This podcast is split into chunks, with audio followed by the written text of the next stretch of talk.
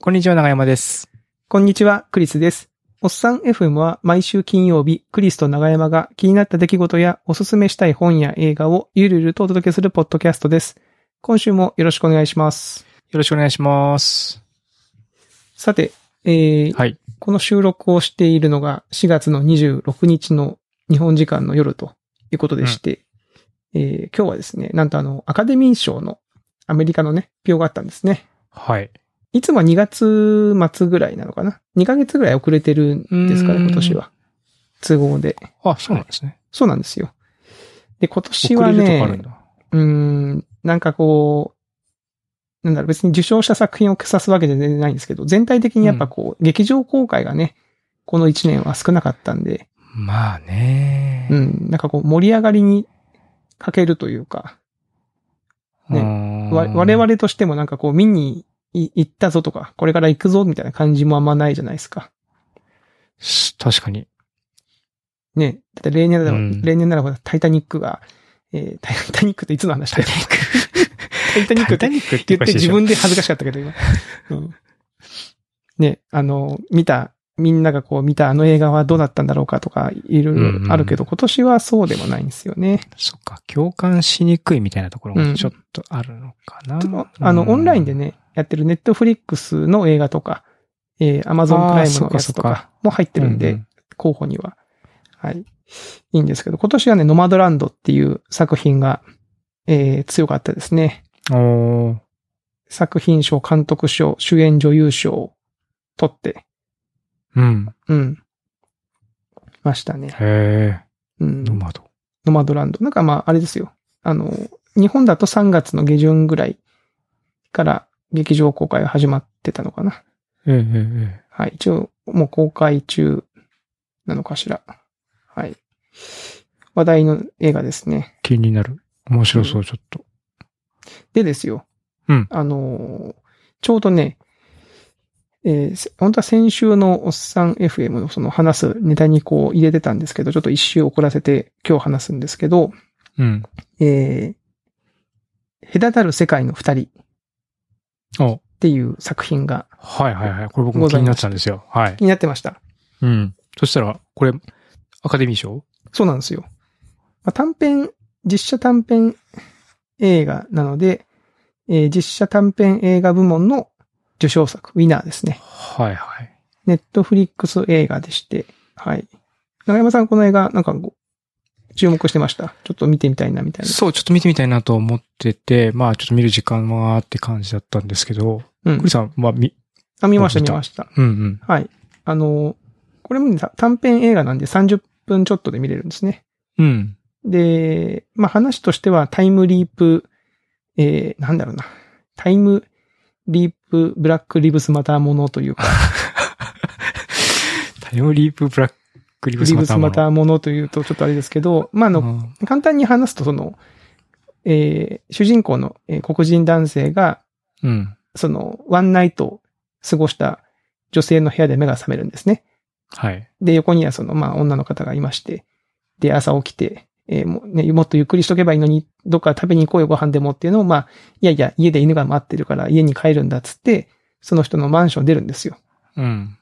で、えー、するとそこのにいたその白人警官が、おい、お前、みたいな。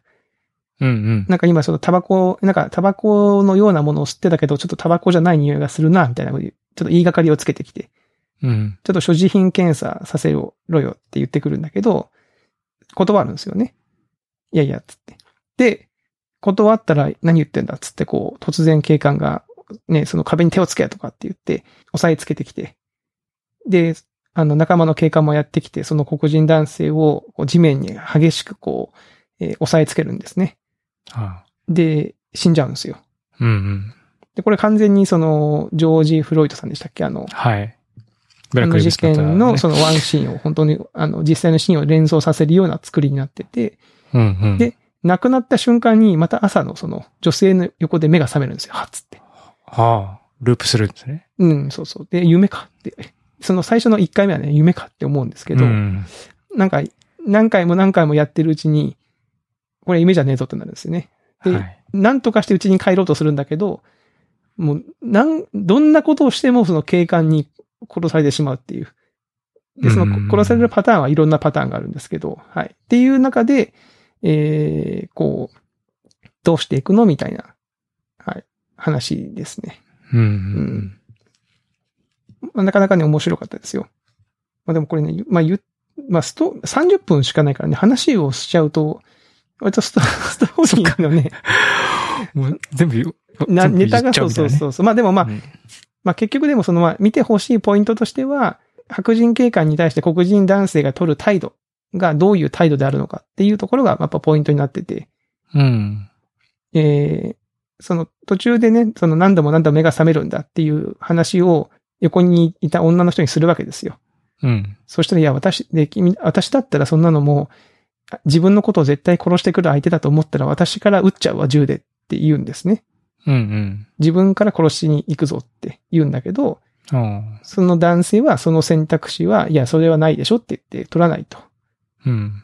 で、その次に男性が取る行動が、まあ、割とこう、おうなるほどなんだけど、まあ、そこからまあ2点3点してっていう話になってまして、はいへ割とね、なんていうか、その、えーあの例のブラックリブスマターの一連の、えーテーマを扱うには、すごくポップな作りになってて、まあ見やすくて、はい。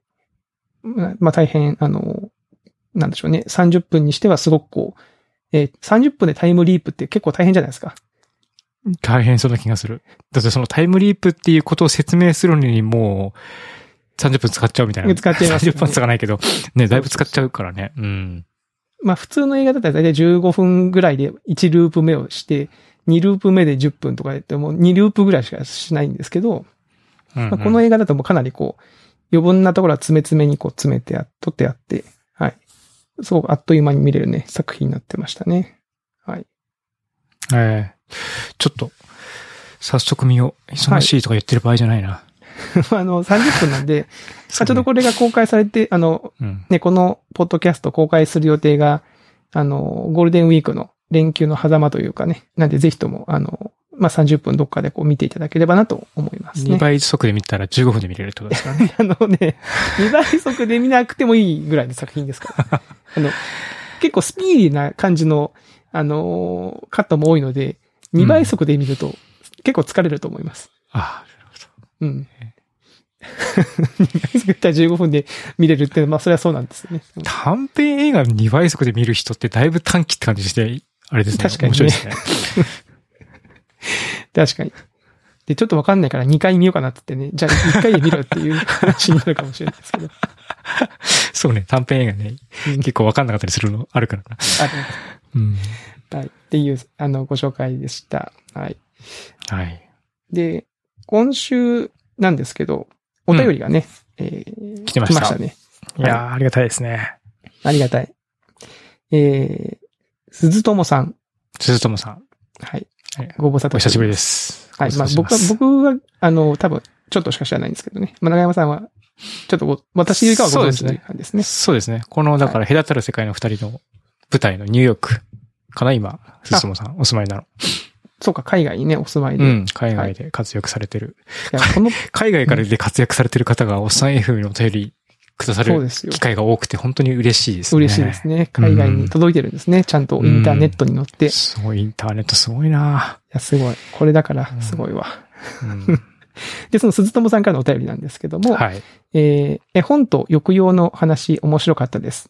あーありがとうございまあすり。がとうございます。好きな絵本の話もぜひ聞きたいです。とおうおうおういうことで、あの、好きな絵本の話聞きたいですということなんですけど、長山さんなんかこう、絵本、お気に入りの絵本とかありますかいや、このお便りもらったんで、いくつか、その絵本を、ちょっと、今日持ってきました。持ってきましたお持ってきましたというか、まじゃああ、今、子供部屋にいるから、あるんですけど。あ、そこにね。なるほどうん。そうですね。うおん。気に入りの絵本、いくつかあるんですけども、これは僕のお気に入りってことなのかなそれとも、子供がお気に入りのかなのかなと。僕も一応持ってきてますけど、これは僕は完全に僕の好きなあ、絵僕本ので。す。あ、僕割と子供が気に入ってるみたいなあ、なるほこどとね。が多いかな。うん。一つはね、いくつもあってね。うん一つは、まあでも結構有名なの多いですね。手袋っていう絵本。手袋。き、うん、黄色い表紙をしてるねほう。もともとウクライナの民話をモチーフにした手袋なんですけど、まあ、雪の中に手袋が落ちていて、そこに動物たちが集まって、手袋にこう、みんな入っていくっていう、素敵。うん。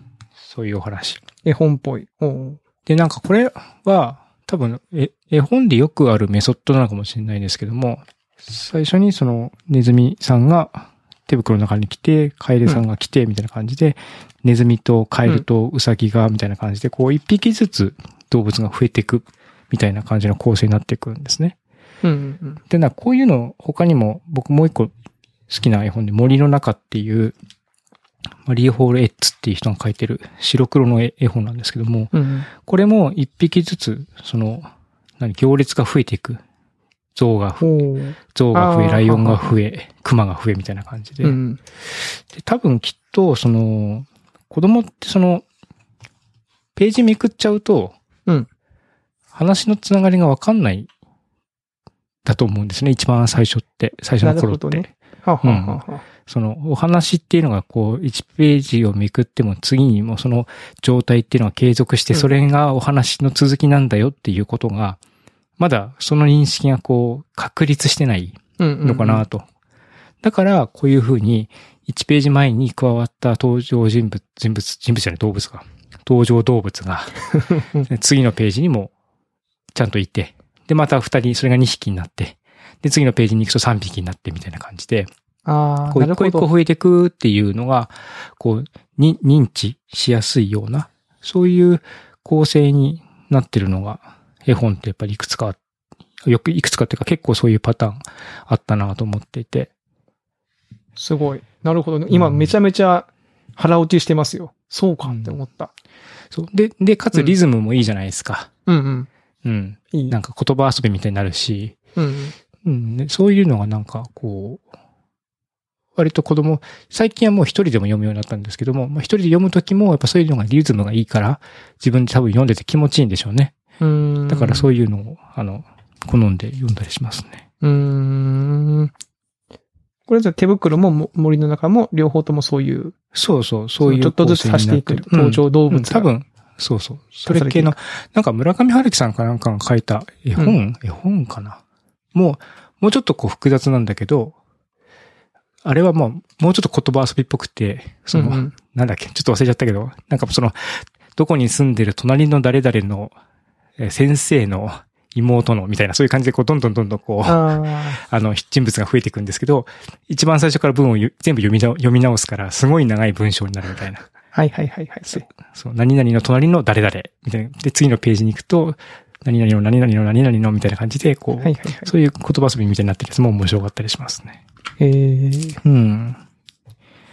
あ確かにそういうのはちょっと面白いかもね。そのゲーム性というか、こう、つながりを意識そうそうそう。なんか、か言葉のリズムとかね、うんそのつながりとか、うん、そういうのが結構子供、子供受け、うちの子供受けはいいかなとうんいうので気に入ってますね。で、僕もなんかまあ子供が喜ぶから僕も好きみたいな感じで。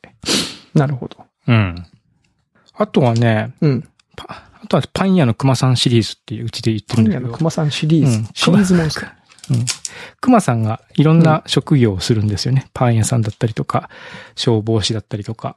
うん。で、まあ絵が可愛いし、で、下の子がなんか熊がすごく、熊のぬいぐるみが好きで、うんあー熊がとにかく好きだから、この絵本は本当にお気に入りでずっと読んでますね。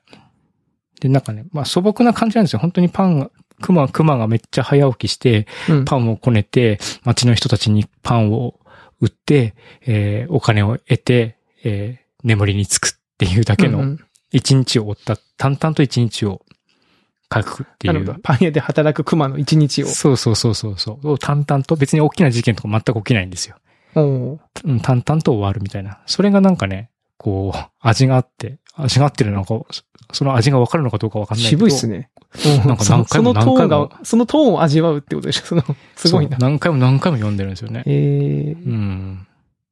まあでも今ちょっとあの僕も手元で、あの、ググって見てますけど画像を。なんかその3冊ともちょっとこう、大人、大人っぽいっつうと変ですけどね。なんかあの、いわゆる日本の絵本っていう感じじゃなくて、やっぱちょっとこう、なんでしょう。ちょっとこう、しし写実的でもないのが、なんて言ってない、なんて言ってんだろうな。あんまりこう、絵本絵本してない感じですよね、その。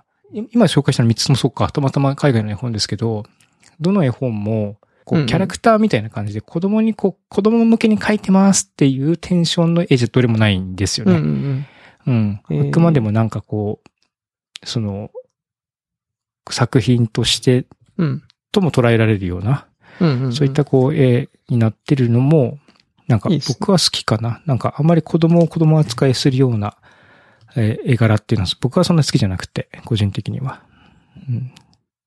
だから森の中とか、さっき紹介したやつとかは結構、あの、完全にモノトーンなんで、パッと見ちょっと怖かったりするんですけど、へえ。でもうちの子っち結構好きですね。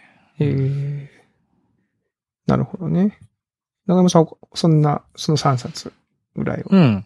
とりあえず。そうこの三冊とかっていう感じですいやもう、あもうめちゃめちゃあるんだよね。いろいろ。かね。わか取るわり出かしてるく。るとどんどんね、出てきちゃうんですけどね。うん、いっぱいありますよね。僕も無限にある。僕もいくつか持ってきたんですけど、うん。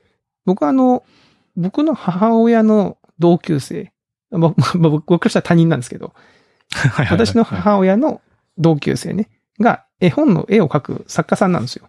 へえ。で、中村啓二さんっていう方で、えっとね、まあ、ちょおう、まあ、代表作で言うと、ピーマンマンシリーズっていうのを書いてらっしゃって、まあ、ピーマンマンなんで、ピーマンの絵なんですよね。まあ友達ができるかなとうか、んまあそういう感じの作品はないんですけどはいはいはい。で、子供の頃からその中村啓二さんがうちの母と仲がいいんで、結構その絵本をプレゼントしてくれて、昔からその中村啓二さんの絵本はよく読んでたんですよ、僕はね。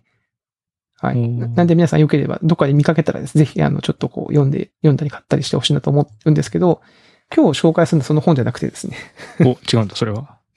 一応軽く宣伝をあのしておこうと。あの、先週僕が読んだ鬼のしゃもじの絵本は中村啓二さんが絵を描いてます。へえ。そうなんですよ。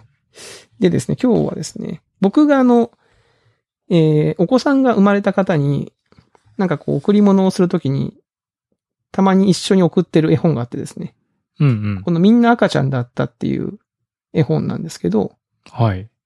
ここれはね、どっちかっていうと、まあ大人向けなのかな。まあ、鈴木守作って書いてて、あええ、の、まあ、子供がね、こう、成長していく様子がうんうんいっぱいこう書いてあるんですよ。別にストーリーはないんですよね。その、例えばこううーん、ページをめくると、生まれてから、えー2ヶ月くらいはこんな感じだよねって言って、まあ、赤ちゃんが生まれたばっかの絵が書いてあったり、手はこんな感じでとか、3時間ごとにおっぱい飲ませてとか、で、手足をバタバタするようになってとか、で、次のページにはその3、4ヶ月ぐらいはもそもそ動くようになるよねって言って、こう、うつ伏せしてたりとか、なんかその、まあいっぱいいろんな絵が書いてあるんですよ。うんうんうんで、これが何歳まで続くのかな ?2 歳かな ?2 歳、3歳、えーもう赤ちゃんではなく子供になってきて、最後のページは5年、10年、20年、30年、40年、50年みんな大きくなって、いろんなところでいろんなことをする人になります。でも最初はみんな赤ちゃんだったっていう、まあ、絵本なんうん。ですけど、へえこれね、なんだろう、子供を育てていって、大人が見返すとね、なんかすげえね、自分の子供の、この頃を思い出して、なんか、あーって思うんですよ。ああ、良さそう。いや、うん。そういう感じが、今ちょっと検索しても。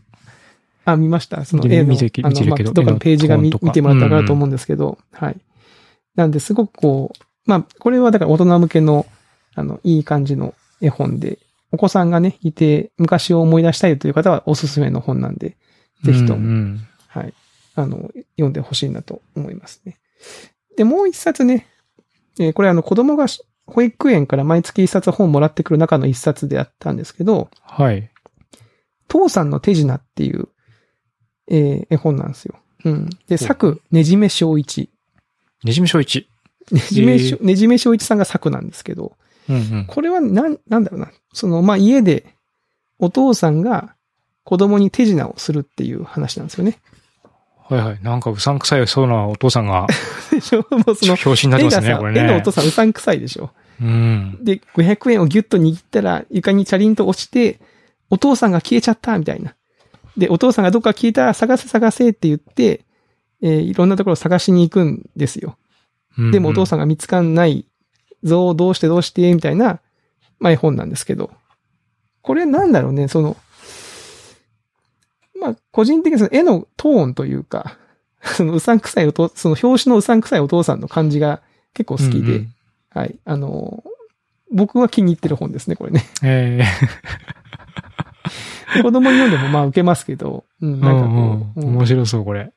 なんだろうな。なんか、 そうそう、なんか、絵が独特だからさ、なんかその、こういう、一時こういう感じの絵の、なんか面白い本が流行ったよな、とか思いながら、うんうん。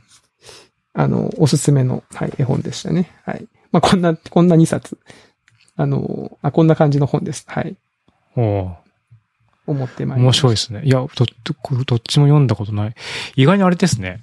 お絵本紹介し、し合うと知らない、知らない絵本がね、出てきますね。出てきますね。これまたどっかでやりますすか。絵本ビブリオバトルじゃないけど。ああ、えうんうん。あの、まあ、今後そのなんかゲストを呼ぶときに、なんかお子さんがいる方とかね、絵本ビブリあオコ聞いてみるーとナーいい作かもってしれないですね。ちょっとどうすかみたい な。紹介してもらってもいいかもしれそうないで。すね。鈴友さんもなんか、もし、あ確かに。おすすめの絵本があったら、ツイッターとかでもメンションしてもらえると。でも海外にお住まいなんですよね。あかあ、じゃあ。外国のそ英語絵本とかのすごい。さ、おしゃれななんか絵本とか、ね、ニューヨークでそのビデオになったぜみたいな絵本が送られてきたら面白いです よね。なんか夢を叶えてアメリカンドリームだみたいなそういうあ絵あ、本その絵本なのかな。 わかんないけど。そう、それこそあの先週のあのミュージックビデオの話で、あの、長山さんが言ってた、ね、最後こうシャンパン持って、リムジンに乗って、みたい な。どういう、ニューヨークに対するイメージ、ど、どんなのですか、クリスさん。そういう え、違うのなんかニューヨーカーってそういう、なんだろうな、そういうゴージャスな、ね、イメージですけど、こう、リムジンで乗り付けて、レッドカーペット歩くみたいな。 そういうノリかなと思いましたけどね。しょうがないじゃん。行ったことないんだもんだって。もうドラマとか映画でしか見たことないんだから。そうね確のかにねそういうイメージなんですよ。 うん。はい。長山さんなんかで図書館に行ったんですかあ、いそう、ついや、そのなんか本つながりでね、うんうん図書館って書い、あのメモに書いてるのは、その図書館、結構、学習で図書館行ってるのかな子供連れて。そうなんだ。おーうん。最近なんか習慣みたいになってて、うんうん。で、子供たちにその図書カードを作って、自分の名前の図書カードを、まあ僕、普段僕が預かってるんですけど、借りるときだけ彼女たちに渡して、はい、借りてもらうみたいなうんうん。感じにしていて、で、まあ、クリスさんもとの共通の知り合いですけど、大西さんかな、はがいはいブログか、ブログかなんかに書いてたけど、その、まあ、大西さんが書いてたのは、本を買う時だけか。まあ、なんか、どんな、どんな本でも、あの、子供に選ばせるみたいな感じのブログを書いてて、おーうん。要は、親が買い与えたりするんじゃなくてってことそうそうそう。うん、子供が選ぶ子供に選ばもせるのを。うん。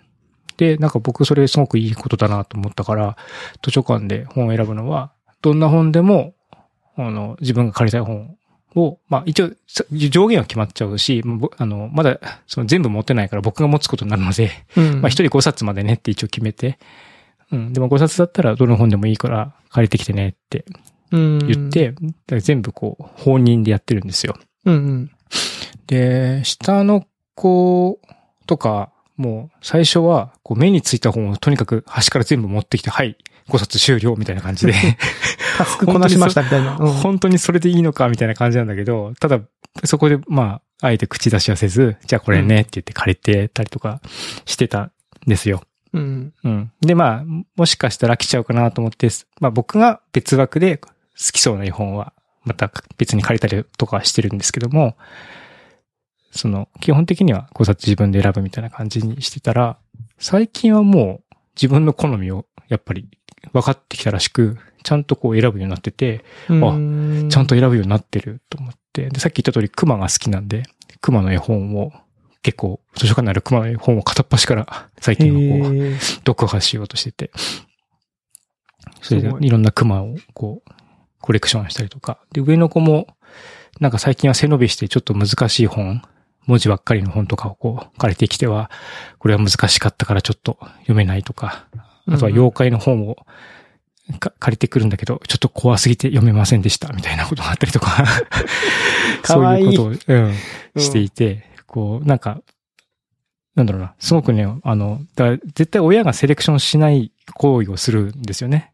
う。うんん、だから僕らだったら、この子はちょっとこのまだ読むの早いから、この本はまあいいかなとか、うん妖怪とかは、まあ、あまり、そもそも親があんまりお妖怪とかに興味がなかったら、そもそもそういうコーナーに行かなかったりとかもするから、そういうことになりがちなんだけど、まあ、結構子供が自分のこう嗅覚でこう本を借りるのを脇から見てると、結構面白いなっていうふうにうん。思って、こいういですね見守ってますね。確かに、その、まあ、親がね、どうしても買い与えたりとか、なんかしたりすると、よりかは全然いいですよね。その、確かに選ばせるっていうのは。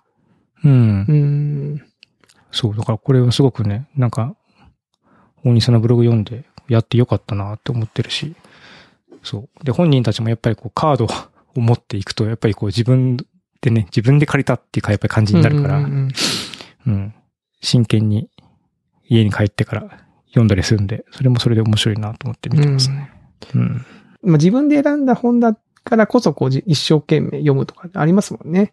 うん。多分、そうでしょうね。やっぱりこう、んあ、これ読みなとか、これ面白いよって言われて、まあもちろんね、面白いのもあるんだろうけど、うんうん自分で選ぶ選ぶっていうのとまたちょっとね、多分、感じ方が違うんだろうなと。なるほど。うちの子もね、図書館に行って、うちの妻と一緒にこう、うん。本を借りてきてますけど、結構ね、ミッケとかああいうのが多いんですよね。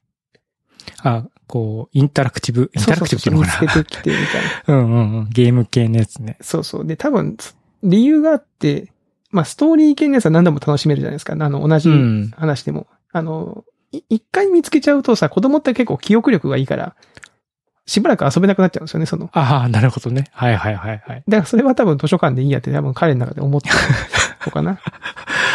なるほど。合理性がありますね。うん。だから前、その、図書カードがいっぱいあったんで、子供たち連れて本屋さんに行って、好きな本買っていいよっつって僕はその子供三男について、絵う本んコーナーに行ってたんですけど、僕がだからそのミッケとかそういうゲーム系のやつもあるよっつってこう、紹介しても食いつきが悪かったですもんね。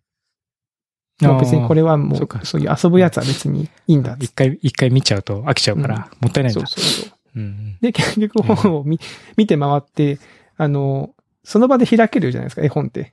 こあ、そうですね。パラ封パラしてないからね。うんう。うん。で、これって言って、開けてパラパラって見ると、もう、そそれで満足しちゃって、いや、違うやつだ、つって。 言って、最終的に買ったのが、こう、ラミネート加工っていうか、あのさ、パパパッキンっていうか、あれでこう、包まれてて、開けなかった、ポケモン図鑑の上巻だけです。 ポケモン図鑑の上巻は、なんか見たか、見たかったんでしょうね。これっなつってるほど。ううんん。。買ってましたね。あー袋とじに弱いタイプですかね。私には弱そう。僕も弱いからな。うん見ちゃうんだよな。見たくて買っちゃうんだよな。はい。うんなるほど。でですね、まあ、うん本つながりで、まあうんちょっと最後に、時間もちょっとあれですけど、一冊紹介しておこうかなと思うんですけど、えー、6人の嘘つきな大学生、えー、という本ですね。あこれは大人向けですね。これね、大人向けの絵本じゃなくて、えー、大人向けの本です。はい。これあの年、まあ、この連休にもし興味があれば読んでいただければなっていう感じですけど、ああの、、まあ、あの、嘘つきな大学生っていうことで、えー就活をの、就活を舞台にしたミステリー小説というか、うん。なんかあの、成長著しい IT 企業、スピラリンクスっていう会社がですね、こう初めて行う新卒の採用に、まあ、勝ち残った、最終まで勝ち残った6人の大学生がいるわけですよ。ほうほうほうほで、そのスピラリンクスって会社が6人の大大学生に、えー最終、最後はグループディスカッションというか、グループワークをしてもらって、まあ、いい人を採用しますっていうテーマをあ与えてたんですけど、う。うん途中でその準備をしてる中で、いややっぱりそれやめて、6人の中から1人だけ内定者を決める。それも君たちで決めてくれっていうお題に変わるんですよ。なんかバトルロワイヤルみたいな感じになる そうそうそう。別にやんなかったりはしないですけど、まあ話し合いうんで、その場でうんうんちゃんと議論をして、一人ふさわしい内定者を決めてくれっていうオーダーに変わるんですよね。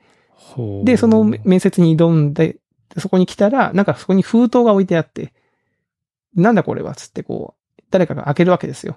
うんそうすると、その場にいた6人のうちの1人の、なんかその過去の悪事というか、えーこいつはすごくこんな優秀そうに見えるけど、実はこんなことをしてたんだぜ、裏の顔あるんだぜっていう、暴露ネネタが書いてあると。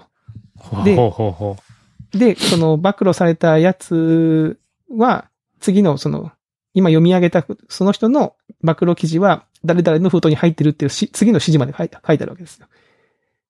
で、なんだこれはつって、大学生たちがこう疑心暗鬼になってっていうところから、えーこう、う嘘が嘘を暴きみたいな、まあ話なんですよね。う。うんうんうん。で、これね、あの結局就活をテーマにしてあって、まあそのテーマとしてはその採用面接とか採用の時に、ちゃんと人は人のことを見れてるのっていうのが、まあテーマになってまして。はあ。えーなんかそのす就活の時に就活して自分をよく見据えようと、えー嘘をついてるうちに、その嘘が自分の中で本当に変わっていくとか、あと企業側も優秀な人に入ってほしいから、とりあえずこう、あるけど、じ、運用されてない、なんかこう、綺麗な、キラキラしたルールとか、社内制度とかをこう、見せたりとか、うんうん。例えば、ほらあの、なんだろう、アイデアがよく出る、えーこの会議室にはそのダーツが置いてあって、みたいな、はあはあ。たまにあるじゃないですか。ですね。うんうん。遊び系の遊具が置いてある、ね、あの、会議室みたいな。はい。で、こうなんか、知性を刺激していいアイデアを生み出すみたいな。で、うん就活生が、この、この会議室から出たアイデアってどのぐらいあるんですかって聞か、聞くと、いや、ちょっとそれはちょっとコンプライアンスに触れるから、中身は全部言えないんだけど、無数にありますみたいなことを答えちゃう企業とかね。なるほど。で、まあ、ここれでまあ読んで面白かったのは、僕はその自分がその立場上、採用に関わる立場でもあるので、今その実際のリアルな立場で、うん。で、確かにその、なんか人が、まあやっぱね、真剣に人と向き合っていますし、その、その時その時でちゃんとこう判断をしているつもりではあるんだけど、本当にそれってこう、正し、正しく見れてるかなとか、ほ、本当にその、なんだろうね。えーまあもちろん正解なんかないんですけど、そういう採用に関わるところの難しさとか、えーが、まあすごくこう表現されてて、すごく面白い話でしたね、これ。うーはいんその、まあもちろんこれフィクションだけど、うん就活的なリアリティみたいなのはどう、どうなんあ、ですかなんかね、就活的なリアリティは、ま、割とちゃんとしてる。あもちろん、その最後のね、その、舞台になってる、その、ディスカッションとか割とこう、オーバーに書いてますけど、うんうん。結構ね、実在のサービスもいっぱい出てきたりして、あ、そういう感じなんだ。 へーミクシーとかね、みマイミクとかなんかそういうのが出てきたりとか。ほうほで、まあ、就活のその、リアルさも結構、割とあると思いますよ。うん。で、まあ、僕、就活真面目にそんなにしてなかったタイプの人間なんで、う。うんどこまで、そのリアリティがあるかは、ちょっと、まあ、正直、体感ではわかんないんですけど、うん。まあ、実際こうエントリーシートたくさん書いて、なんでしょうね、その10社、20社以上会社を受けて、みたいな人たちにはすごくこうリアルな空気感が伝わるんじゃないかなとは思いますね。うーんはい。なんで、まあ、ぜひともちょっとこの連休中に、はい、まあ、うん読んでみていただければなと思いますね。面白そうですねはい。という感じでしょうか。はい。はい。いい時間になりました、こん今いい回も。時間になりましたね。はい。もう皆さん、ゴールデンウィーク中、これから本格化って感じかね。うん。休みこれから、うんはい、連休は続いて、土日、月火水ぐらいまで休みがあるんですかね。はい。もう緊急事態宣言が出てると思いますし、ね、あまりあっちこっち行く感じじゃないと思いますけども、まあね、映画とか本とかもね、うん。楽しめるといいかなと。楽しんで、はい、そういうのうで、ん。えー過ごしていければなと思いますね。はい。はい。はい。では、今週のおっさん FM はこのあたりとさせていただきます。はい。では、また来週お会いしましょう。さようなら。さよなら。